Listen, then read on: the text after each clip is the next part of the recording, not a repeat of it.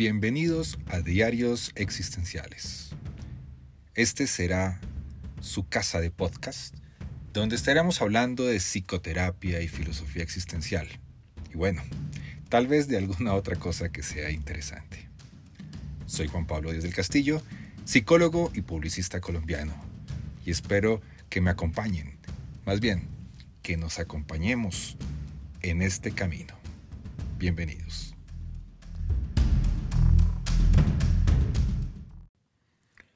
Bienvenidos a un episodio más de los diarios existenciales. Gracias por seguirnos acompañando. Gracias a todas las personas que siguen cada vez haciendo que este podcast siga subiendo en reproducciones. Eso me tiene muy, muy feliz, ya que cada vez son más los países que están oyendo este podcast, cada vez son más las personas que están hasta utilizando este podcast, podcast para practicar español en países de habla inglesa. Y eso me alegra muchísimo. Cada vez recibo más mensajes de personas hablando sobre estos episodios y espero que los sigan disfrutando tanto como yo estoy cada vez disfrutando más poderlos podernos acompañar a través de esta aventura que agradezco gracias a los precisamente a la pandemia, al aislamiento, me animé a realizar este este nuevo proyecto. Hoy quiero que hablemos de la vida de Víctor Frankl y la búsqueda del amor. Es un tema muy interesante, muy bonito. Vamos a ver, conocer un poco sobre sus novias, eh, los amores que tuvo, algunos momentos de donde estuvo neciando un poco, digámoslo de esa manera, y algunas anécdotas sobre cómo conquistaba. Así que les doy la bienvenida al episodio Víctor Frankl y la búsqueda del amor.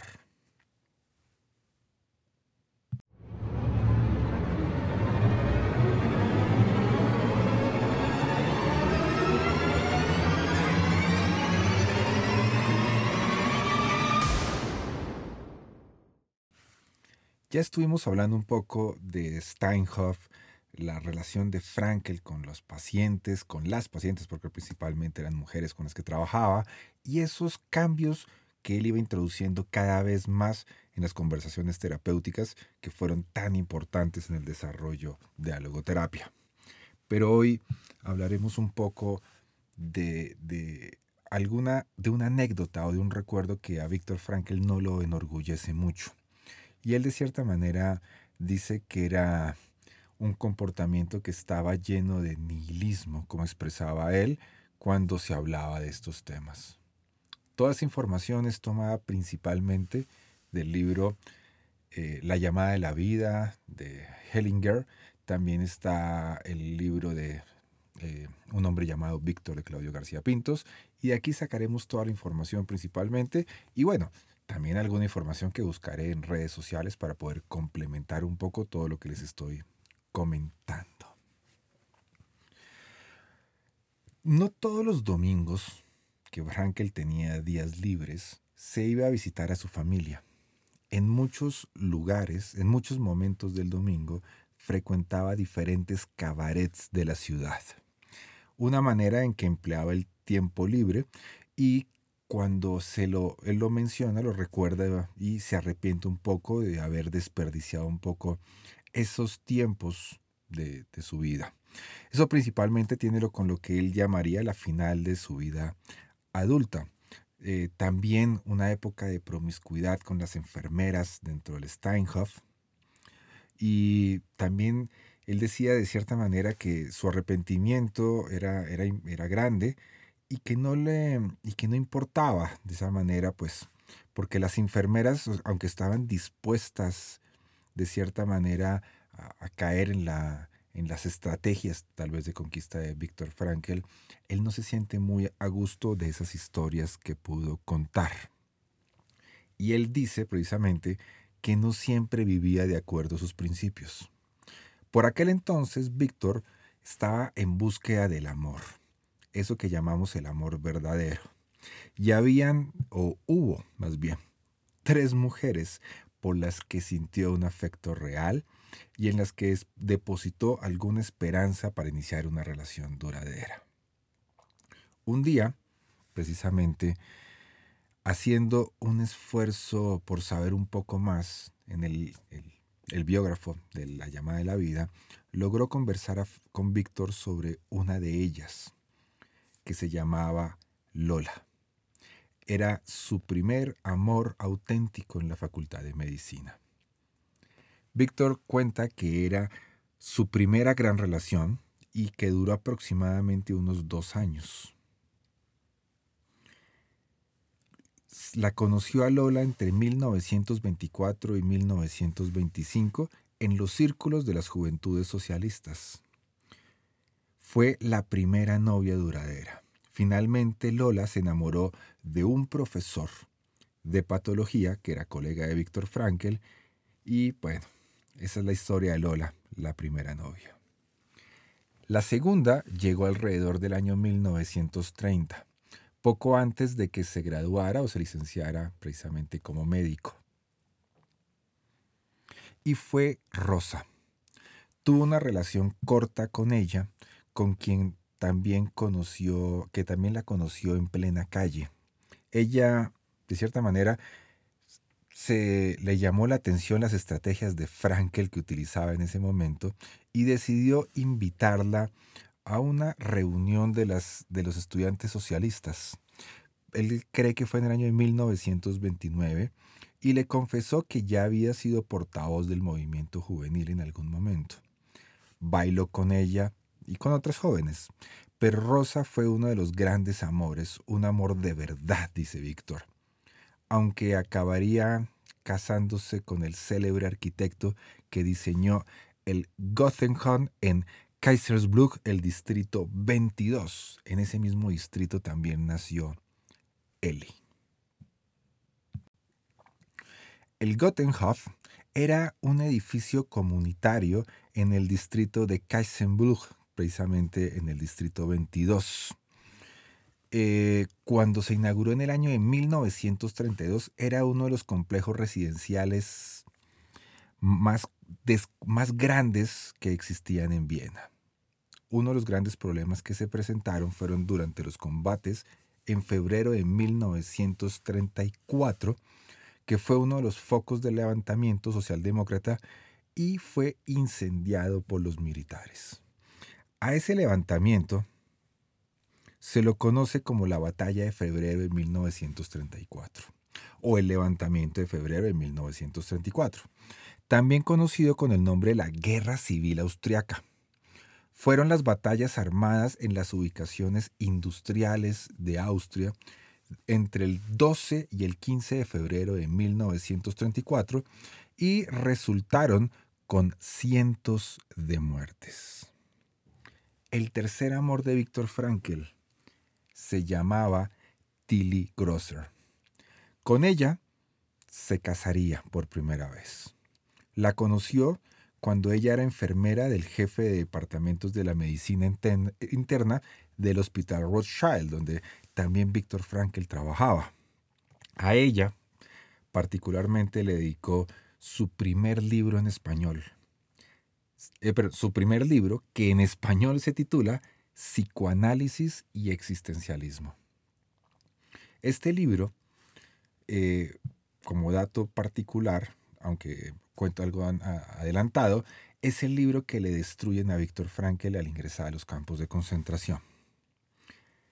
Pero bueno, volviendo a Tilly, ella era una hábil modista y no tenía la menor formación como enfermera. Pero en tiempos de guerra no era extraño que la gente sin formación trabajara también como enfermera. Víctor y Tilly se conocieron en 1940 cuando ambos trabajaban en el Hospital Rothschild, aunque esa parte de la historia tendrá su propio episodio. Podemos entonces decir que los tres grandes amores antes de la guerra fueron Lola, Rosa y Tilly pero que él sentía mucha curiosidad por el sexo y en el Steinhof tuvo muchas relaciones con algunas de las enfermeras. Nunca justificó su comportamiento. Volviendo a otro tema, oyendo a otro tema más bien, Él cuenta la anécdota como en febrero en Viena se celebra una reunión de solteros en la que Víctor solía participar. Se llamaba el Viena Fashion. Era tiempo de fiesta, una fiesta de bailes, de carnaval, de bebidas y de disfraces. Cada año en el, baile del Fashion, que tenía lugar en el Sophia Hall, decidía quién sería la mujer con la que podría estar acompañado el próximo año. Porque las mujeres que iban a ese baile también iban en busca de algún joven serio, fiable y que sea inteligente.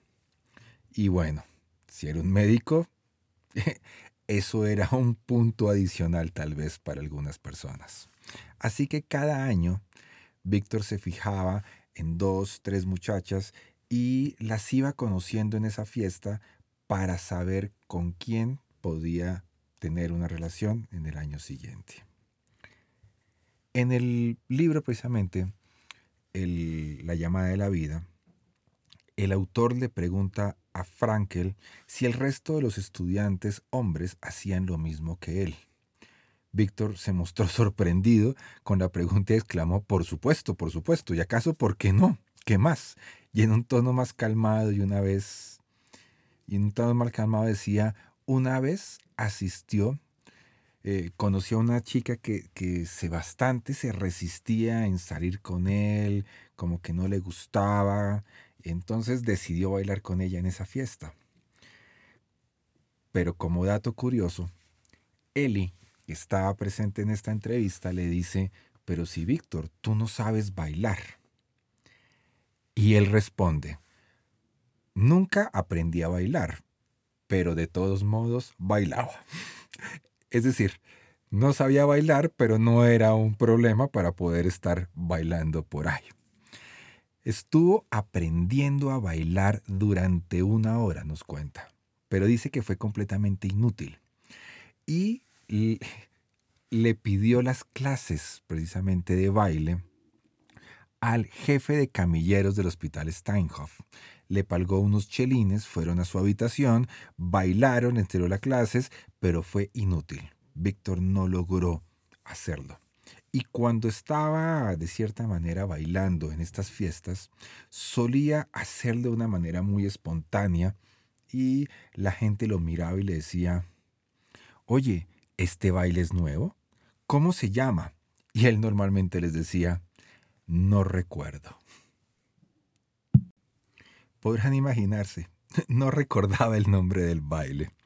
Y bueno, Víctor Frankel prosigue contando que esta mujer con la que estuvo bailando se resistía muchísimo, así que él le preguntó, oye, ¿te gustaría asistir a una conferencia del programa de educación para adultos? El conferencista es excelente, no te lo puedes ni imaginar cómo consigue mantener en vilo a todos los espectadores. Es tan impresionante que deberías oírlo.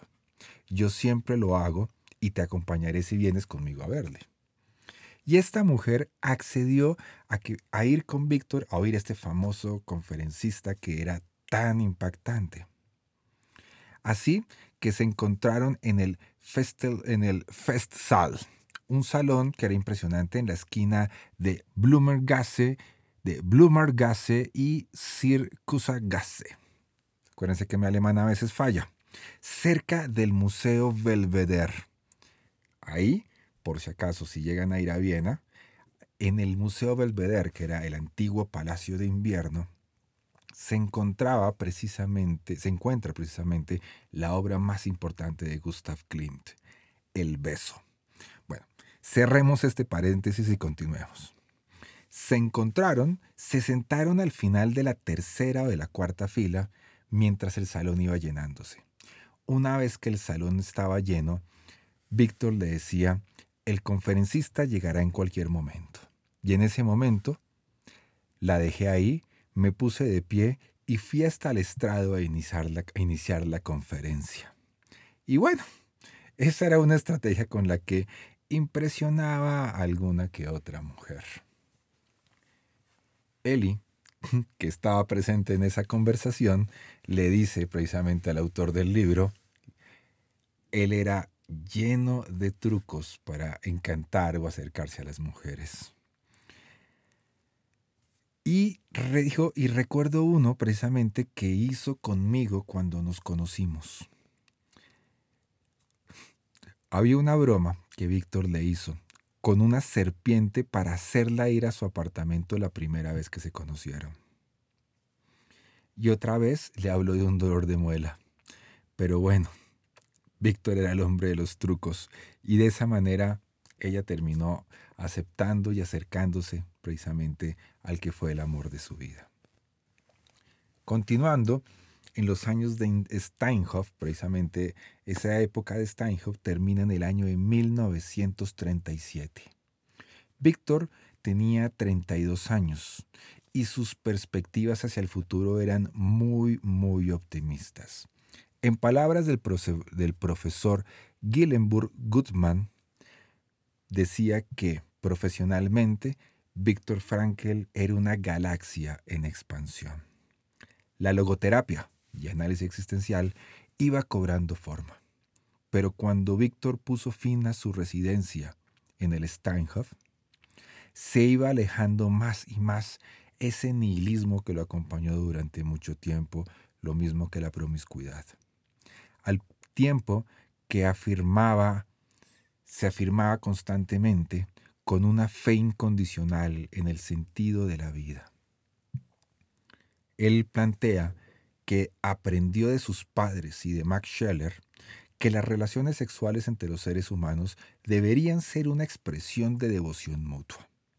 El propio Víctor dijo que únicamente por medio del amor verdadero aprendemos la unicidad de la otra persona y por lo tanto llegamos a descubrirnos a nosotros mismos a través del amor y las relaciones sexuales. A pesar de que mucha gente lo, lo, acusara de moralista en su momento, Víctor insistió en que por naturaleza no estamos totalmente preparados para trabajar con instintos y pasiones, puesto que no somos simples máquinas obligadas a comportarse de una determinada manera. No tenemos por qué estar saltando de cama en cama, dice Víctor Frankl.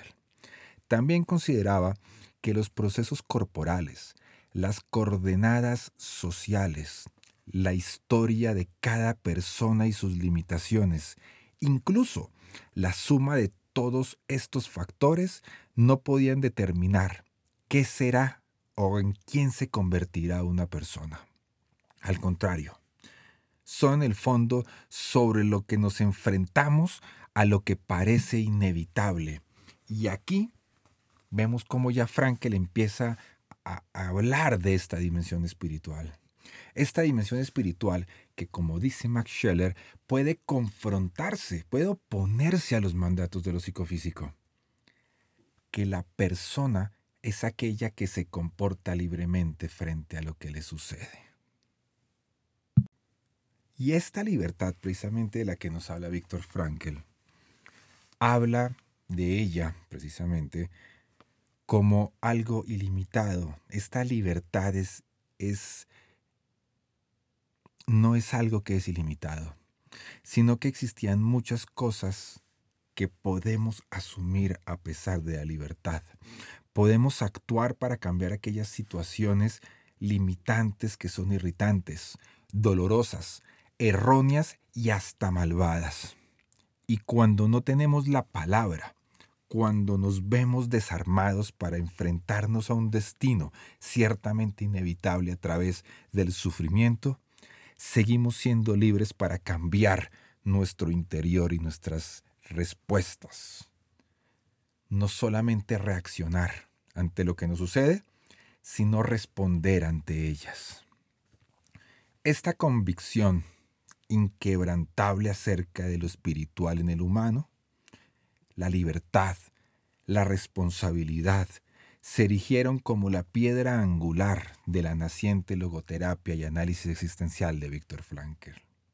Y solamente cuando cumplimos nuestro destino, cuando hacemos el trabajo, cuando ofrecemos amor, cuando nos entregamos, sacrificamos, y cuando escogemos el camino, podemos descubrir ese sentido que tanto anhelamos. Cuando finalizó precisamente su periodo en el Steinhof, la familia de Viktor Frankl se encontraba también ya organizada de una manera distinta. Su hermana Estela vivía en Viena con su marido Walter Bondi. Su hermano, Walter Frankel, el hermano mayor de Víctor, también se encontraba en la ciudad y había contraído matrimonio con Els y trabajaba como diseñador de interiores.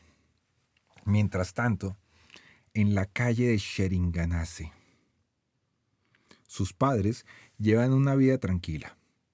Gabriel se había jubilado de la función pública con una pensión bastante modesta. Víctor siguió en contacto con su padre y su madre. Iba a visitarlos siempre que podía. Víctor trabajó mucho mientras estuvo en el Steinhof. El horario del hospital era exigente, aunque siempre encontraba tiempo para sus visitas familiares. Y sobre todo, dice él, que no fueran simples visitas, que siempre se fuera un poco más allá. Seguía participando en el programa de prevención del suicidio de la ciudad. Iba dando forma a la logoterapia. Escribía sobre ella, daba charlas, viajaba, discutía sus tesis.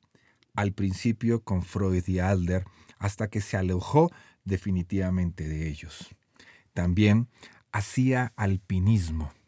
Iba al teatro y esperaba encontrar entre las chicas a las que perseguía un amor verdadero y duradero con tamaña agenda, parece improbable que Víctor fuera consciente de las implicaciones que acontecían y que se producían al otro lado de la frontera, en el hermano país de Alemania.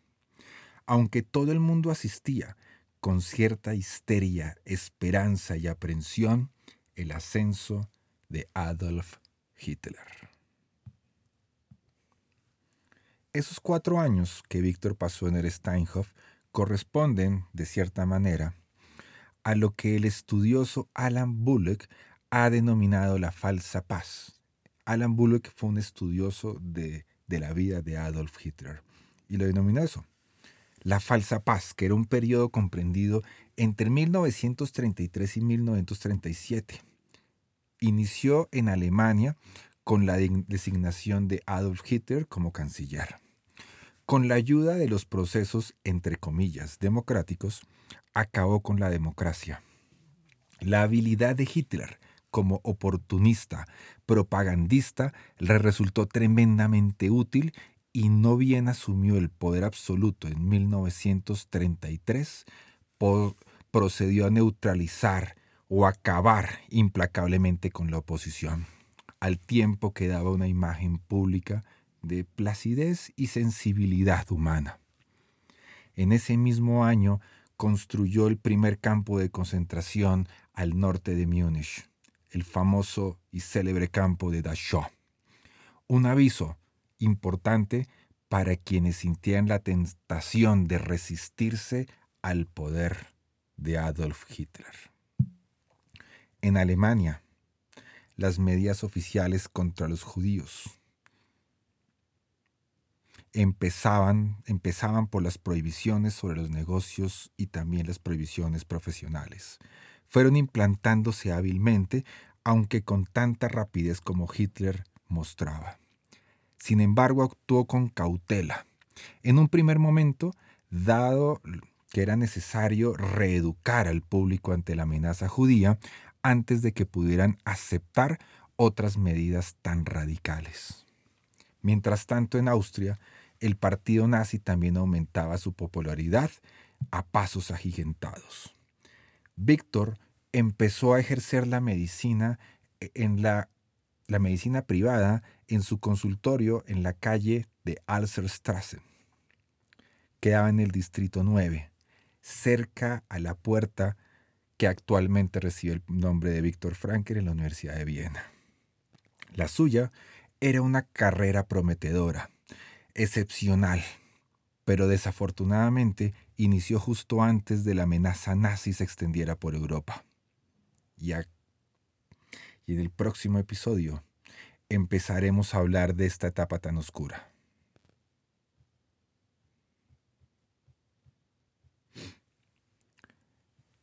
Porque poco a poco se fue oscureciendo el horizonte a lo largo de los años, y de esa manera asistiremos a los acontecimientos que eclipsaron a esa naciente figura psiquiátrica en Víctor Frankl.